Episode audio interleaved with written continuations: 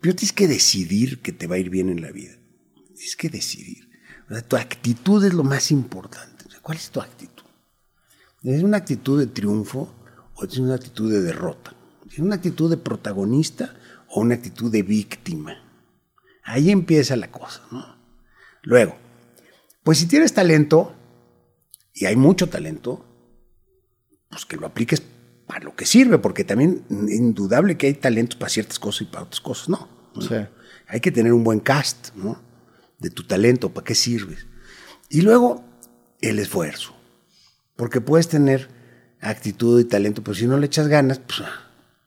Y por eso se me hace tan pernicioso y tan jodido o desagradable la gente esa que anda por ahí eh, criticando, eh, diciendo que, que, es una eh,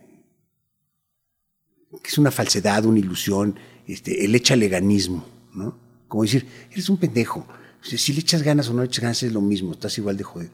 No, los jodidos son ellos, porque su propuesta es ser víctima, es, ser un resentido social, un no protagonista. O sea, me parece increíble que, que haya gente que siga ese tipo de, de propuestas. ¿no? Sí. lo has visto por ahí, ¿no? Sí, claro. Y, El echaleganismo te va a sacar adelante, lo dicen con gran ironía. Sí, digo, lo que, dices, lo que decías antes tiene, me hace mucho sentido. O sea, tienes que ser, tienes que tener un buen cast y ser muy honesto con cuáles son tus talentos, para que eres bueno y una vez que tengas orientado ese camino, claro que el echarle ganas te va a permitir llegar a un ya pero ya estando bien encausado, o sea, el problema es cuando cuando el esfuerzo se desperdicia en algo que le estás apostando una improbabilidad, como por ejemplo si yo, yo quisiera ser jugador de la NFL, es correcto, o jugador de la NBA, pues ahí sería muy mal encausado el esfuerzo. Sin embargo, si partes de tus atributos y de lo que la vida te dio y, y generas una definición de éxito que te permita alcanzarla mediante esfuerzo, entonces en ese caso es muy, es muy, es muy factible. Y entiendo, sí, sí creo que muchas veces estos discursos pueden ser una manera para perpetuar una, una situación de víctima que hace más fácil el decir, bueno, a este güey le va bien, porque yo no soy y ahí le insertan ese pretexto. Eso. Entonces creo que hay un balance entre las dos cosas en el sentido de que definitivamente el esfuerzo a lo pendejo no te lleva a ningún lugar, pero si, si eres honesto con tus talentos, claro que el esfuerzo te va a hacerte diferenciar. No, claro, y deja tú, ¿tú crees que el, resentido social y el amargado, envidioso, sí va a llegar a algún lugar?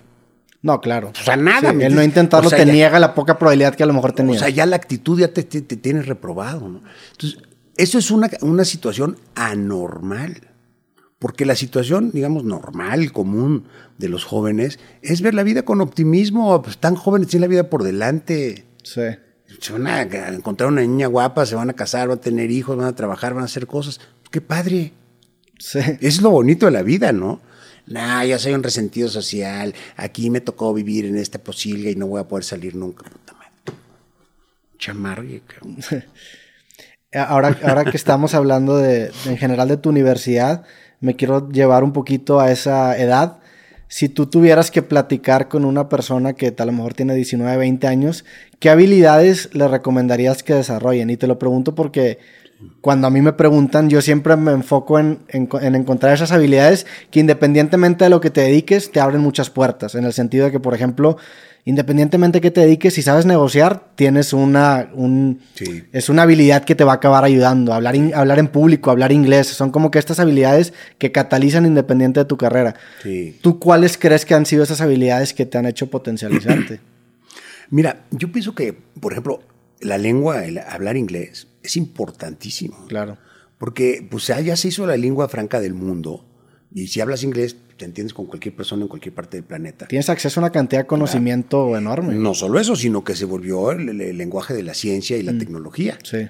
Entonces, pues digo, el que no habla inglés ya está jodido de saque. Esa es una, ¿no? Pero, pero hay otras cosas también, o sea, yo creo que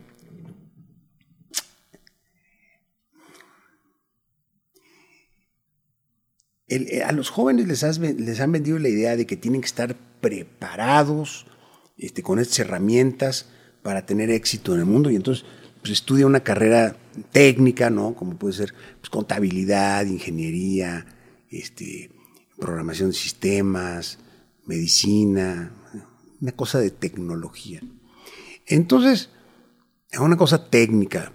Yo creo que el conocimiento técnico es, es indispensable es necesario, pero no, pero no es lo único. O sea, definitivamente se requieren eh, capacidad de comunicación, Claro. capacidad de síntesis, capacidad de mando, cómo organizas un equipo, cómo tratas a tus subordinados, cómo los reclutas, cómo los capacitas, cómo los motivas, cómo los mantienes enganchados. Eh, Pues eso se puede aprender, ¿no?